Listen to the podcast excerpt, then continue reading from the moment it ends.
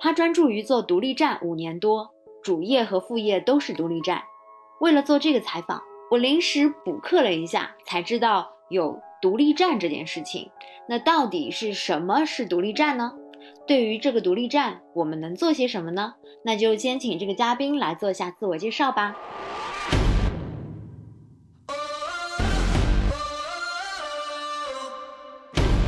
大家好，呃，我叫安，湖北人，九五后，目前是在深漂有接近六年了吧。毕业之后一直是做呃独立站这一块的工作。那么我今天分享一下，就是独立站。目前独立站的话是分为中文独立站、英文独立站。中文独立站的话，国内的话比较常见的是一些内容站，还有一些资讯类的网站。国内在做独立站这一块其实不是非常的成熟。那么还有一种就是英文网站，英文网站的话就是中国企业出海会做英文网站。那么我的目前的话就是从事呃英文独立站这一块。英文独立站它其实是跨境电商中的一种。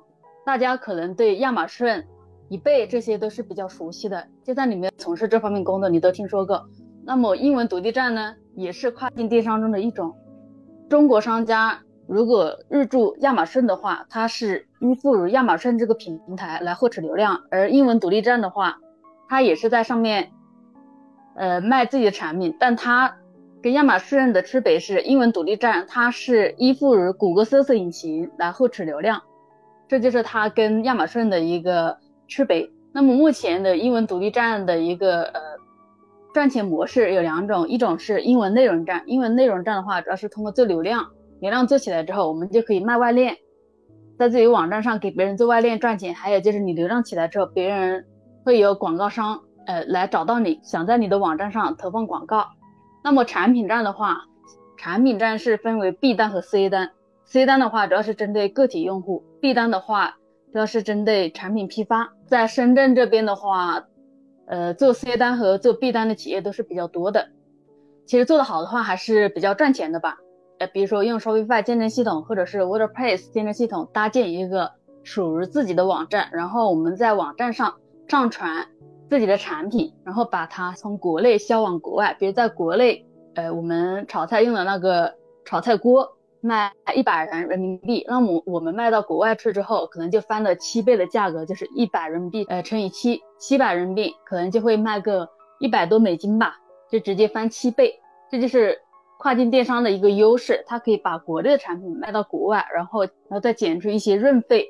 运费的话，如果是做一件代发，一件发的话，你可能要两百块钱，但是如果是你在有海外仓的话，你可能一件产品的运费，可能也就嗯。几十人民币吧，所以做跨境电商，产品选得好，如果你的网站做得好，还是比较赚钱的。这也是现在做电商的人还是比较多的原因。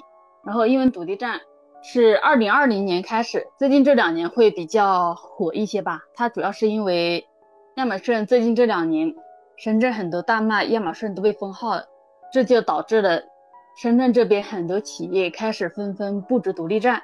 所以这两年也是独立站的一个趋势吧。目前的话，布置独立站企业也也越来越多了，很多品牌都想出海嘛。所以这就是呃独立站。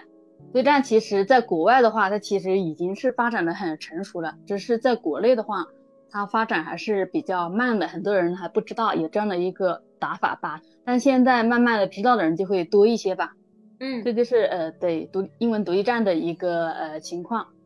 嗯，谢谢那个安，一下子就介绍了好多，把这个独立站是什么，然后大概是怎么运作的。当我听到一百块钱的锅直接翻七倍卖到国外的时候，我就震惊了。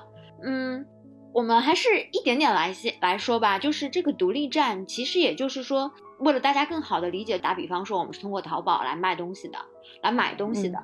那现在这个商家呢，就是脱离淘宝，那就是对于海外的同学，呃，海外的这样的一个场景来说，他们就是脱离了亚马逊，然后自己建立的一个网站，对吗？嗯，对对，是这样。那如果我是消费者的话，我要买一样东西，我要看不同的东西，我要上不同的网站去看。对，这肯定会啊。你消费者的话，肯定会。看很多网站是进行对比嘛？对，那相比较于之前一站式本身在站内直接切换，现在要记好多网站，要搜藏很多很多网站，这个对于消费者来说，我感觉不是特别的方便嘞。呃，就是亚马逊，就是用户买产品，他首先会在谷歌搜索引擎里输入，如果他要去亚马逊购买的话，他就会在谷歌搜索引擎里输入亚马逊 Amazon。比如说他要买锅，他直接在搜索引擎里输入锅 pot 这个单词。跟直接点亚马逊，它基本上是持平的。哦，所以对客户来说，他们可能使用的习惯是一样的。那从原来在亚马逊里面收藏商铺，到现在就是转换为在谷歌里面收藏网站、收藏独立站这样的一个方式去买东西。因为其实做独立站，其实相当于做一个网站。做一个网站就会涉及到服务器啊，什么域名啊，什么流量啊，其实也是要花很多时间跟精力的。那跟这个平台相比的话，它的优点跟缺点，这个投入产出比啊，到底是什么样子的呢？亚马逊的话，商家是要交佣金给亚马逊的，规则什么的，你全部都受亚马逊控制。独立站的话。相当于是你自己的房子嘛，类似于你自己建的房子，就是说规则什么的都可以由你自己来制定。但是亚马逊的话，相当于是借助别人的房子吧，东西不是你的，就是很多东西你是要受制于别人的。而独立站就相当于是你自己建的东西。最重要的是，独立站你可以做私域流量沉淀，亚马逊你是做不了私域流量沉淀的。嗯，私域这一块其实在国内也很火，尤其是就是。一些社社交网站这一块私域，那我有个好奇，就是既然国内可以用社交网站社群来做私域，为什么国内要用独立站，而不是像这种 Facebook 啊、WhatsApp 这种社群来做商家的推广呢？呃，就是国外它跟国内行情不一样，国外的用户搜索习惯就是通过谷歌搜索引擎输入关键词，然后到网站上去购买。有一些人直接输入亚马逊到亚马逊去购买，这两者的比例基本上是持平的，甚至通过谷歌搜索引擎，通过关键词到网站的流量可能还大于亚马逊的流量。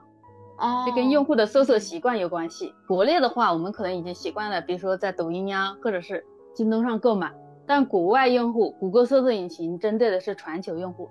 国内的百度可能只有中国人在用，但是谷歌搜索引擎是全球人在用，不仅美国人用，中国人用。嗯，所以就是大家都是习惯在谷歌上去找东西，所以我们才会去说要去推广独立站，嗯，通过独立站来推广自己的一些商品，然后通过自己的网站才能把客户的一些数据才能沉淀下来，否则通过第三方平台，它的一些核心数据它其实是拿不到的。对，就是你亚马逊上，你无法把你的用户转到线下来，这个是比较难的。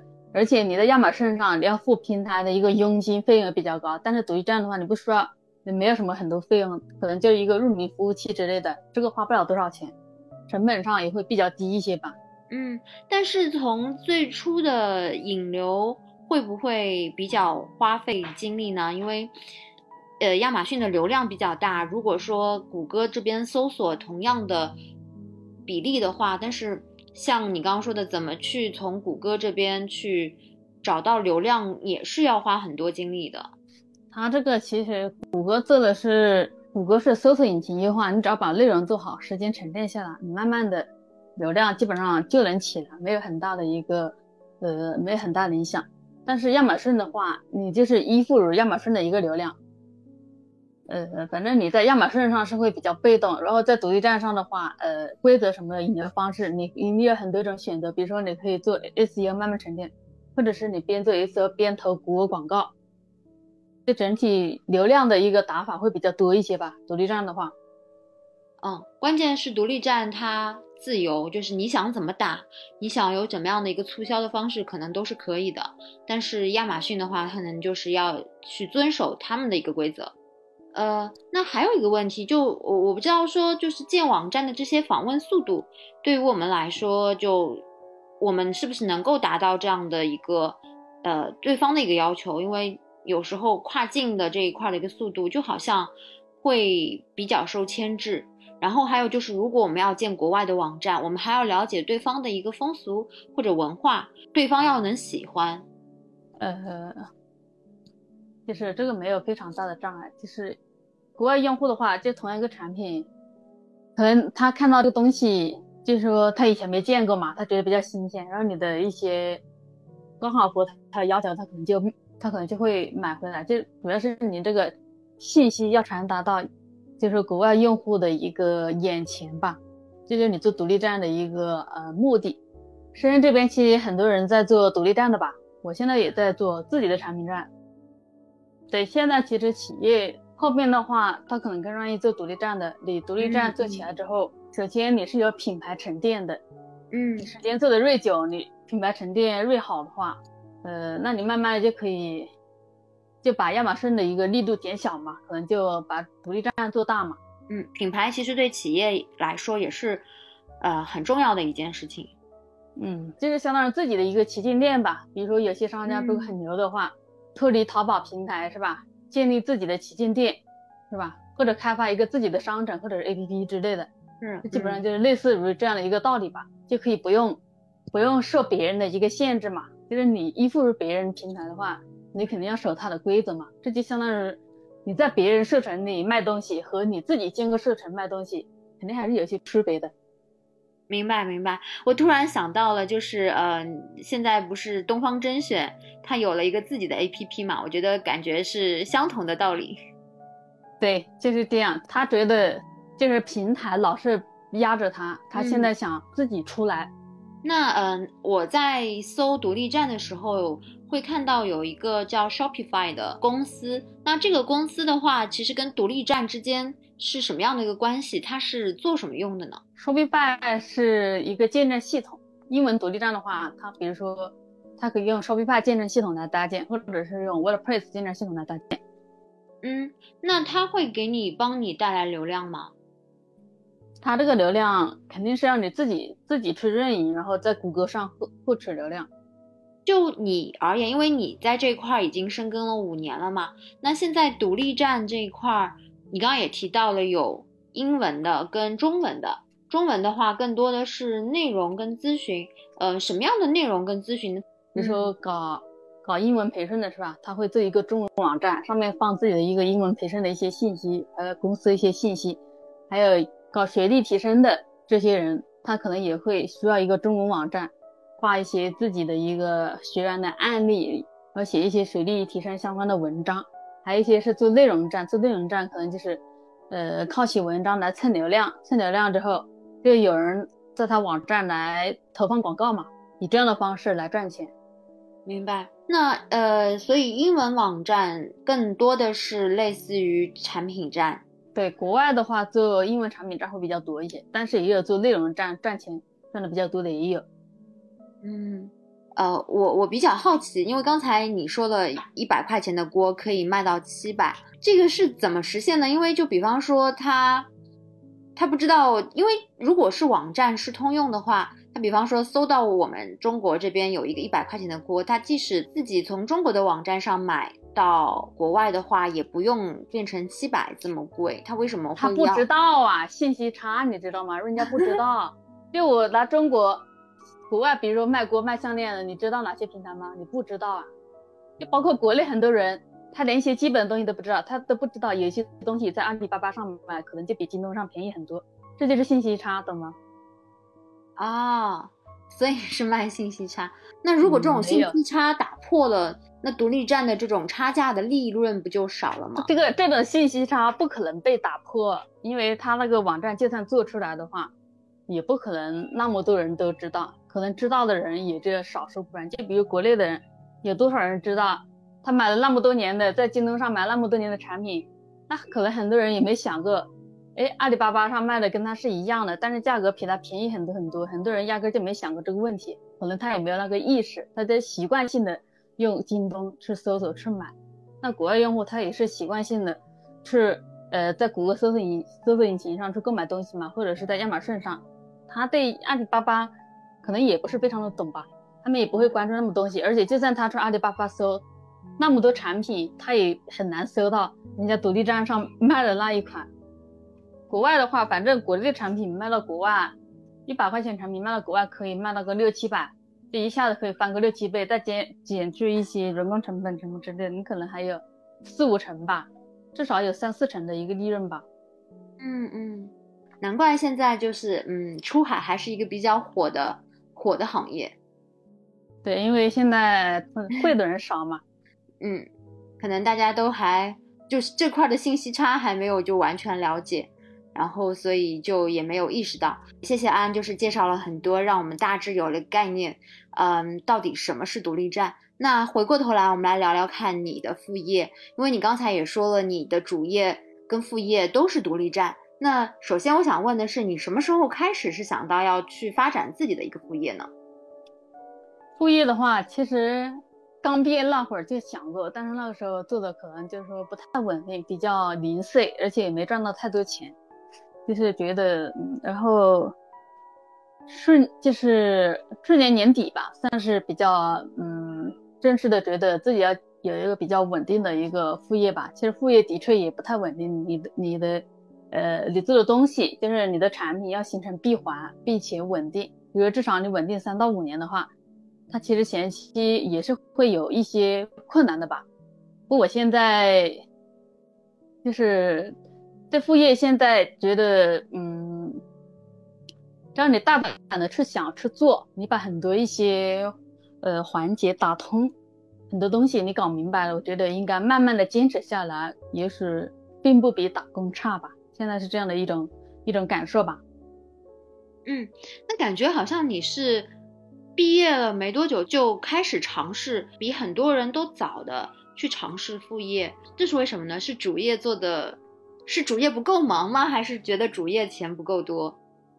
就业余时间没事干，就总想找点找点其他的事干嘛。那时候我就觉得就会去找了一个线上英语老师干干嘛，就是自己招生嘛。但是因为可能那个时候年龄比较小吧，刚毕业没多大，就是你的一种很多方面，你的阅历或者你的思维很多方面其实是没有达到一定程度的，所以你可能干了一年多，可能就没干了，也没赚多少钱，所以呃你就没干了。现在就是搞副业，可能就是觉得。可能是为三十岁以后做准备，可能三十岁以后的追求可能就不是仅仅在公司上个班。其实现在现在这个年龄上班，就是你已经可以看到它的天花板了，你的收入就已经有瓶颈期了。就还是看自己个人的追求吧，就是看你自己是那种是那种事业心比较强的，想赚很多很多钱，还是觉得自己是那种比较安逸的，对金钱没有没有太多的一个欲望。觉得这个主要还是看自己个人的一个。个人的一个想法吧，还有你自己到底想过什么样的生活吧。嗯，所以安还是想要找寻更高的生活要求的。呃，我可能属于那种，还是会对自己的一个收入上会有一个更高的一个要求吧。但但是现在上班的话，可能你已经很明显的看到了一个瓶颈期了，就是你基本上，嗯，再高也高不到哪里去了。就上班它是有局限性的。但是你你刚才也说独立站这一块出海这块是一个新型的业务嘛？那如果你呃主业就是这个，那应该空间还挺大的呀。我我 就是你知道打工这个词的意思吗？打工的意思就是说，嗯，不管你在哪上班，你也是个体统人。网站赚再多钱，嗯，你你不代表你就能能得到很多钱。这种网就是你上班，只要网站不是你的。你能拿多少钱不是你说了算，除非你真正把自己的网站做到赚到钱的，那你能拿到多少钱才是你说了算。其他的你在哪家公司上班，如果那公司不是你爸开的，那网站就算赚了很多钱，你只是个体统人，你能分你多少钱，就是完全看看上面人的一个意思了。所以你你的意思是说，即使我在这家公司能够做到更高的职位，拿到更高的薪水，还是不满意。我觉得我要拥有一家属于自己的一个事业，我才觉得这个是我我自己的。在深圳这边上班，你已经一眼就可以看到你的一个薪水封顶是多少，就是就相当于它就类似于是体制内吧。如果说把体制外的人打工的生活就类似于体制内，你是一眼可以看到你的收入天花板的。这但还是看人吧，看人。如果你觉得一年拿个二三十万，或者几十万，或者你能接受三十五岁以后或者四十岁以后，也可能只有三三十万到五十万，那也可以，就看每个人的性格吧。可能我属于那种，呃，我还是希望自己的人生能够多一些自由吧，自己能自己能掌控自己的人生嘛，而不是自己自己能拿到多少钱，全部都把这个让别人来掌控这一切。呃，听出来就是安还是一个事业心非常非常强的，就像我之前有一期节目里面跟高校导师若曦聊的，他说，呃，从事副业或者创业这样的人的一个特质，首先就要有一个非常明确的赚钱的欲望，在这一点上，我是非常清楚的看到了你的一个赚钱欲望。赚钱看人吧，就像有有些人他可能他出身好嘛，他可以不用为钱发发愁，那他赚不赚钱无所谓。还有一类人天生就家里没矿的，那他就只能赚钱。但也有一些人，他家里没矿，他也不想着赚钱，那他可能就打一辈子工了。就看每个人的选择吧。嗯，回过头来说，你你的这块副业，你刚刚说了，你一开始做这个线上英文老师，后来就不做了。那现在为什么选择主业跟副业是同样的行业跟同样的一些事情，在你的？这个生活中能不能非常清楚的分清楚哪块是我的主业，哪块是我的副业呢？我的主业现在就是怎么说呢？为自己工作，就算去上班也是为自己工作，这个就是我的主业。所以外链业务也不算什么副业，它其实也现在慢慢的是我的主业了。就是我现在的主业就是很简单，所做的一切都是为了自己的未来，而不是仅仅在公司当一家当一个螺丝钉。就是你在布一个更大的一个局，对，独立出来，对，就我未来三年不不依靠公司就能活下来，我可以有很多选择，我可以选择去公司上班，当个经理，或者是当个总监，或者不去公司上班，这取决于我我自己的选择。就是我其实想要的未来三年是这样的一种，就是这样的一种情况。嗯，我觉得还是很厉害的，九五后。现在就能够独立出来，可能在你身边独立出来的人有很多，在我们现在看来，九五后还是非常年轻的，可能刚刚出出校门也没多久，然后就有这样的一个能力，真的已经很不容易了。传承吧，我觉得就是什么人都有，有的零零后就已经很厉害了，就可以不依附于公司，就能把自己养得好好的，还是跟你身边的人有关系吧，就是那种环境嘛，不同传承的人想的东西不一样，比如你身边有的传承的人就是天天打麻将，有的传承的人。可能每天聊的是项目，每个人搞的东西不一样。那呃，我比较好奇安的圈层，就身边的一些朋友圈，或者是经常接触的这样的一群人，嗯，都是什么样的一群人？然后都是通过什么样的渠道去认识到的呢？就是我身边的人走的比较近一点的，基本上都是跟自己穿层差不多的，要么还要么就是比自己高很多，高高一些的吧。比如说比我高一点的，可能就是企业家自己。自己当老板的，要么就是学历比我高的，跟我同一个传承的人，可能已经比较倾向于安逸的，在老家结婚的，或者是当个老师，或者现在在家带娃了，那可能现在平常交流会比较少一点，可能就过年回家的时候会联系一下，跟一些那种事业心比较强的人交流会多一些吧。就是现在我已经渐渐的远离，就是说远离原来的一个传承的，因为跟他们的方向已经完全不一样了。嗯嗯，所以你去接触这群人。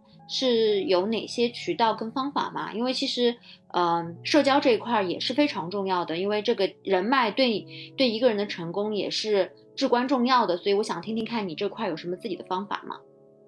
嗯，一个是优质社群，一个是比如说行业线下活动。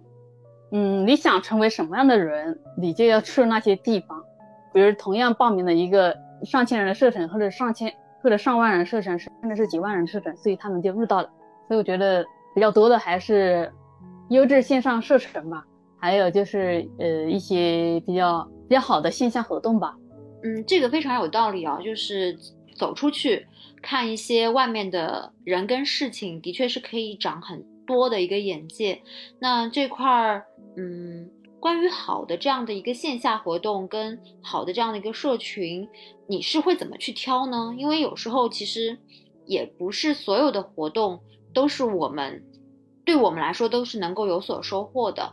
那如果一个不好的一个或者说没有那么价值特别高的这样的一个社群，对我们来说其实有时候会是比较浪费时间的嘛。所以这块儿你有什么心得吗？线上的话，我觉得那种还是看老师的。口碑吧，平常写的文章就能看出来。如果那种公众号上写的都是那种成功学的，我觉得他的社团里面可能就有夸大的一个夸大宣传的一种行为吧。如果那种平常没有夸大的，比如他的文章写的就比较谦虚的那种人，是吧？他基本上做的东西都会比较实在一些。那种公众号上动不动爱吹，吹的上百万、上千万的那种，可能可能在我看来就是做事可能就没有那么的没有那么实在吧。可能宣传就会夸夸大宣传吧。有些东西是时间久了你就能看出来。还有一个种就是你购买任何课程之前，你一定要了解。看他的一个课程目录吧，它的一种形式，比如说他这种上，比如说他的几千块钱的课程，他到底就是授课的形式是怎样的？是有呃视频课程，还是说仅仅只是一些语音课程？就是你要了解清楚。反正这个东西就是刚开始的话，如果在就是在选择知识付费的一些课程的时候，刚开始可能也会走一些弯路吧，基本上。在这个领域里面学习的两三年，基本上你就能大概判断出来什么样的人他做事还是真真正有些用的，什么样的人就是他射程可能水分比较大的。这个东西时间久了你就能观察到，就你慢慢的你的那种判判断能能力就会增强吧。嗯，所以这个还是靠自己的经验去不断积累，通过不断的试错去了解到。你也可以多跟人交流啊。现在有些人他可能就把自己封闭起来了，他跟人交流的很少，他跟这个外部的链接是非常小的。他可能像比如说我像我这种深漂人，如果上班的话，上班下班，那我从来不主动跟人交流的话，那我可能周一到周末，如果你没有对象的话，你可能就在家待一天，可能我会出门学习一下或者参加一些活动。有的人比较宅的话，他可能就真的出了公出了公司就是宿舍。在他如果他在以前的朋友结婚，他就跟这个世界就就有点，就他的那个社交圈子就非常非常的小了。这个我觉得其实还是取决于这个人的自驱力，或者说他到底想要什么。如果他真的像安这样，就是目的非常明确的，他一定会推自己去往前走，然后走出这样的圈子。对对，看人他自己都不想迈腿，那就是他自己的选择嘛，就是还是跟这个人人自己的选择有关。好呀，呃，我觉得这块儿还是很有帮助的。虽然说可能跟这个我们的独立站稍微有点有点远了，但是我觉得因为特别的有用，对每个人都是可以借鉴的，所以我还是刚才花了一点时间聊了一下。那回到我们的独立站，哎，为什么出海会那么火呢？中国其实制造业挺多的，生产了那么多产品，那现在是有很多商家。就开始想到的出海，他就把产品卖到国外。最近有些公司联系我，有一个是搞什么，就是隐形眼镜嘛，嗯，就是美瞳嘛，隐形眼镜，他也想出海，他用 Shopify 搭建了一个网站。还有一个是内衣网站，在宝安那边，他也想出海，他也开始准备卖到国外。那以前我们其实更流行的是进口嘛，那现在出海是说我们的品牌越来越好了吗？应该会有一些影响吧，可能我们的一个地位可能会现在会比较高一些吧。那你看到的出海的一些形式或者是产品会有哪些呢？因为我之前听过一档播客节目，他提到的说是其实文化，中国的文化也是可以出海的，也是一个比较好的一个方向跟这个卖点吧。嗯，我不知道你看到过的这样的一些出海的内容有哪些呢？嗯，比如说像桌子、椅子出海，还有什么打类相机、照明灯、服装，还有一些水杯、瑜伽服、电动自行车，还有一种做一些化学行业的什么东西，蛮复杂的也有，还有一些呃代采制造业也很多都在出海。你刚刚提到的瑜伽服，在想，其实海外的瑜伽服。会更好一些，像露露啊，或者是余威啊这种，呃，所以出海是因为我们这块的一个嗯性价比嘛，是有人做瑜伽服出海的，但是可能蛮少的吧。呃，我前段之前接触了一家，他们是做厨具的嘛，他一个刀可能就卖了，他一个刀卖了好几百美金吧，一个刀一个锅就卖了两三百美金。我就问他，你这个这么高的价格能卖得出去吗？他说卖得出去，因为他们就是做高端的嘛，高端定制的那种。嗯，所以他们是应该是自己的品牌打出来了，或者是质量打出来了，所以嗯，大家才会买单。那可能品牌也是需要一定时间的沉淀吧。但是谷歌上的你的用户是全球，理解吗？就你的产品是面向全球的，不是仅仅是针对美国人的。那你可能跟美国用户竞争的话，美国网站竞争你可能比较难。但你的用户，你的用户也不仅仅是美国人，你是全球用户，全球用户，比如你你的用户可能是英国、德国，那就那就没那么多竞争力，理解吗？你的网站它的用户面向的是，就是比如说全球用户，还有很多面向的是欧美客户，欧美客户包含很多国家。嗯嗯嗯，就你跟美国人竞争的话，你肯定是你的网站是跟美国竞争，或者你的产品跟美国竞争，你可能是比不比不了的。但是没关系啊，你你可以扩大你的一个目标用户群体嘛。你一入谷歌搜索引擎，你的用户群体可能是欧美国家嘛，你就增加了很多国家。那那么多国家里，呃，他们可能比如说你卖锅具。那可能很多其他国家的人他没有他没有做锅具网站呢，是吧？那但他的用户会在谷歌搜索引擎上去搜索这个产品吗？哦，明白了，就是可能他们本身的货源没有那么多，然后我们就去提供这些东西给这些可能相对比较匮乏的这些国家。对，就是我们的用户群体是很广的，它不仅它不是不是像你所说的跟那些比较强的人在比。就是比我们强的人也很多，但是还有很多国家是比我们弱的，是吧？我们是在一个很快的蛋糕上吃分的。那强的我们干不够，那我们可以吃下面的嘛，就相当于是这样。嗯，懂了懂了。哎，那你你现在给自己的做的一个方向是什么呢？因为听上去其实出海跟独立站有很多很多事情要做，那你是找到什么样的切入口去做这件事情的呢？我现在我现在在做一个产品站，还有一个内容站。其实我们这个行业它最终的走向其实就是创业吧。其实我现在未来三年能把两个网站做好就可以了，也不需要做太多网站，就是用一到三年时间去验证两个网站吧。工作的话，其实如果有那种合适的工作，我也我也会去干，去公司当个主管或者是当个经理。但是如果没有，没有那种非常合适的工作，可能也不会倾向于去企业上班吧。其实我们这个行业很多人，很多人他不去企业上班，就是基本上嗯也能养活自己嘛。所以去不去公司上班，也不是必必选项的。就反正你慢慢的，如果你能离开企业，能养活自己，你的那个心态比较好的话，等你做的慢慢越越做越越大的时候，呃，可能那时候你的选择权会比较多吧。你不用纠结你到底是去公司上班还是自己干，嗯，纠结的情况还是你现在的。整体实力或者什么方面还不够嘛，才会纠结。是的，是的。你现在做两个，一个产品站，一个是内容站。产品站你是卖什么呢？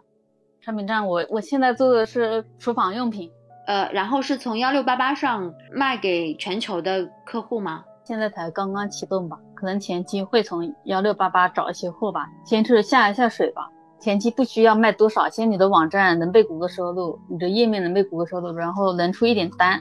这可能就是今年的一个规划吧。嗯，那呃，我再问你一个问题啊，就是你在做这个独立站，或者是在嗯要求自己不停的往前的时候，你最开心的是什么呢？就是或者说最有嗯最满意的状态是什么呢？我觉得还是你那种嗯有选择吧，选择和自由。我觉得这个还有就是钱，选择自由和金钱。就有些人他是没有选择权的，但是，但我希望我的人生是有选择，就是选择自由还有钱的，这也是我为什么要努力的原因吧。你刚刚说选择自由，还有一个是什么？钱。明白。其实我们也在追求这块儿，只是可能有时候没有那么强烈的表达出来。其实自由，我觉得，嗯，我感觉我已经表达的比较强烈了，但是跟你比起来，简直 就是不值得一提，嗯。很多人他只是有那个想法，嗯，但是他只是停留在一种想的状态，他他那种想要的状态还不是非常强烈，所以他就行动上就会，就比如说问他三十岁以后过上很自由的生活，就是拿着很高的薪水，很多人都会说自己想要，但是他现在他就没有做一些事情去实现它嘛，他就会觉得，那为什么一定要搞那么多钱呢？但等他身边的人真正搞那么多钱，人家全国旅游或者是买得起套房的时候，他又会觉得，这个人为什么这么有钱？那这个时候就会心里又会有点不平衡。其实很多人可能这种状况会比较多一些吧。但是对于那种他知道自己想要什么的人，他就可能就会跟自己比嘛，他也不会在乎别人怎么看自己，因为他知道自己，比如说三十岁以后他想达到的一个生活状态是怎样的，这时候他可能就会。不断的往前吧，这时候他可能也会跟身边的原来的一些圈层多少是有有一些不合的，那些不太同频的东西，大家都不会开心的，所以就会避免去谈论这些东西吧。嗯，哎，那我想问一下，在整个这样的一个过程里面，有没有有时候会觉得自己特别累呢？我觉得还好，没有吧，因为我觉得比起贫穷的累，我还是选择。年轻的时候多努力点吧，因为累的每个人对累的那种想法都不一样。我我觉得，就是你的人生很被动的时候，我觉得那个是比较累。但我觉得我的人生不累吧，就是就是每个人的性格吧。就是有些人他可能觉得那个人每天起那么早，然后干这么多事情，觉得他很累，但是当事人可能觉得不累。跟自己的感受还是自己的性格有关。有的人他可能，有的人性格可能天生就比较适合安逸一点的。有的人性格他安逸的，他也他就会不舒服。就是就是还是不要跟别人比，可能在别人眼里就是那个是很快乐的事情。不要盲目去跟风吧，或者说跟别人比，别人安逸你也安逸，别人很拼你也很拼。你还是要了解什么样的状态是适合自己的吧。我觉得，嗯，这块的确是，呃，每个人都有不同的，嗯，方向。以及他们所追求的东西，这个也不能强人所难。那，嗯，最后一个问题就是关于独立站对于出海。刚才呢，其实安也说了很多诱人的一个点，就比方说国外的一些信息差，对于中国这一块来说的话，性价比是我们最大的一个优势。所以，对于一些想要做独立站，了解了之后他们想做独立站的一些斜杠青年，你有什么想说的吗？或者你觉得什么样的人？会适合自己去开展独立站方面的这样的一些事情。我觉得，嗯，做独立站的话，还是那种行动力吧，就是行动力非常强，然后非常有耐心，然后就是有长期主义精神的人比较适合。如果那种就是他的专注力不够，或者是他没有非常强的耐心的话，不适合搞独立站，因为搞独立站其实前期还是比较辛苦的。打持久战的，如果你是个体去做的话，哪怕你做一个内容站，它可能也是，呃，需要你每天，比如说你每天更新几篇文章，你可能坚持一年之后，你才有可能达到，呃，入流量一万。在这个过程中，你可能也会遇到很多，遇到很多问题。但是我觉得现在每个行业的钱其实都没有那么好赚吧。呃，我觉得做独立站的话，嗯，第一个是要英文吧。你起码要有一些英文功底，你要看得懂。然后第二个就是你的那个行动力要非常强。比如说你要决定做一个网站，你就不要一直想想想了一年下来，网站还没有开始动起来，肯定不行的。你要如果决定做网站，你就先去买域名服务器，把网站先建好，然后每周更新一篇文章，这个是不断的优化。你不能永远停留在一直想的层面，或者你网站建好了，你你又不去做任何的优化。这样肯定也是不行的，所以你的行动力很重要。第二个就就是，然后就是你的耐心，耐心很重要。因为做独立站，做优化，它就是需要耐心的。因为这中间你会碰到很多问题，如果你是新手的话，很多东西不懂的话，很多问题你解决不了的话，这时候你会可能会比较烦躁。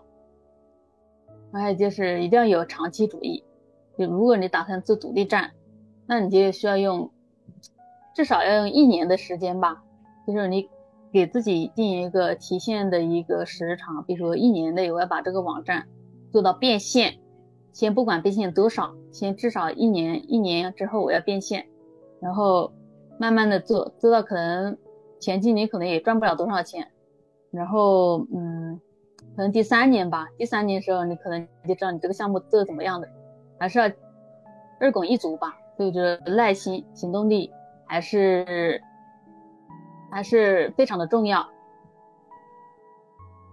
嗯，那我觉得就是也不一定要马上辞职去做这样的一些事情，你其实可以边工作边去养你的这样的网站。你觉得我不知道按这样的理解是不是对啊？因为有时候可能就是要全全心全意去投入，但有时候因为这个周期比较长，还是需要有一些主业去来养活自己的。是这样，如果对于那种家境很普通的人是吧？如果他没很多钱的话。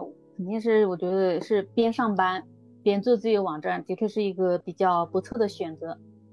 嗯，对，否则否则，如果你说要半年或者一年去才能有逐渐变现的话，在这个过程里面自己就会变得很焦虑，然后心态就会变坏。呃，还是要请大家就是在了解了这件事情之后，首先，呃，首先要花时间去做好功课，然后再去评估自己这样的一个状态是适合全部 all in 全部进去做，还是呃有一个规划的。一步步的去实现，在这个前面前期准备的时候，利用自己现在的工作去开展一下自己的一些副业，做好一些准备跟积累。对，还有，如果他原来没有做过独立站的话，他完全是小白，从零到一开始，那我建议他先去上个班再说，先去上班，利用公司的一些资源，然后去积累一些实战经验会比较好一点。嗯，这其实也是我生活大别也想要告诉大家的。其实斜杠可能会是你创业前的前期准备的一些事情，所以嗯，还是要多了解之后再去看适不适合自己做，也不要太盲目。虽然说这个出海跟独立站还是目前特别火的一个赛道，还是一个蓝海的一个状态。今天非常谢谢安的分享，帮我们进行了这个独立站的一个扫盲。欢迎。听了这一期的节目，我的感受是，安的内心有一股很强的驱动力，这没有好坏和对错之分。就像安说的，每个人都有不同的追求，因人而异。引用新东方董老师著名的小作文：当你背单词的时候，阿拉斯加的虎鲸正跃出水面；当你算数学的时候，南太平洋的海鸥正掠过海岸；当你晚自习的时候，地球极炫的夜正五彩斑斓，但少年，梦要你亲自实现，世界要你亲自去看，加油，未来可期。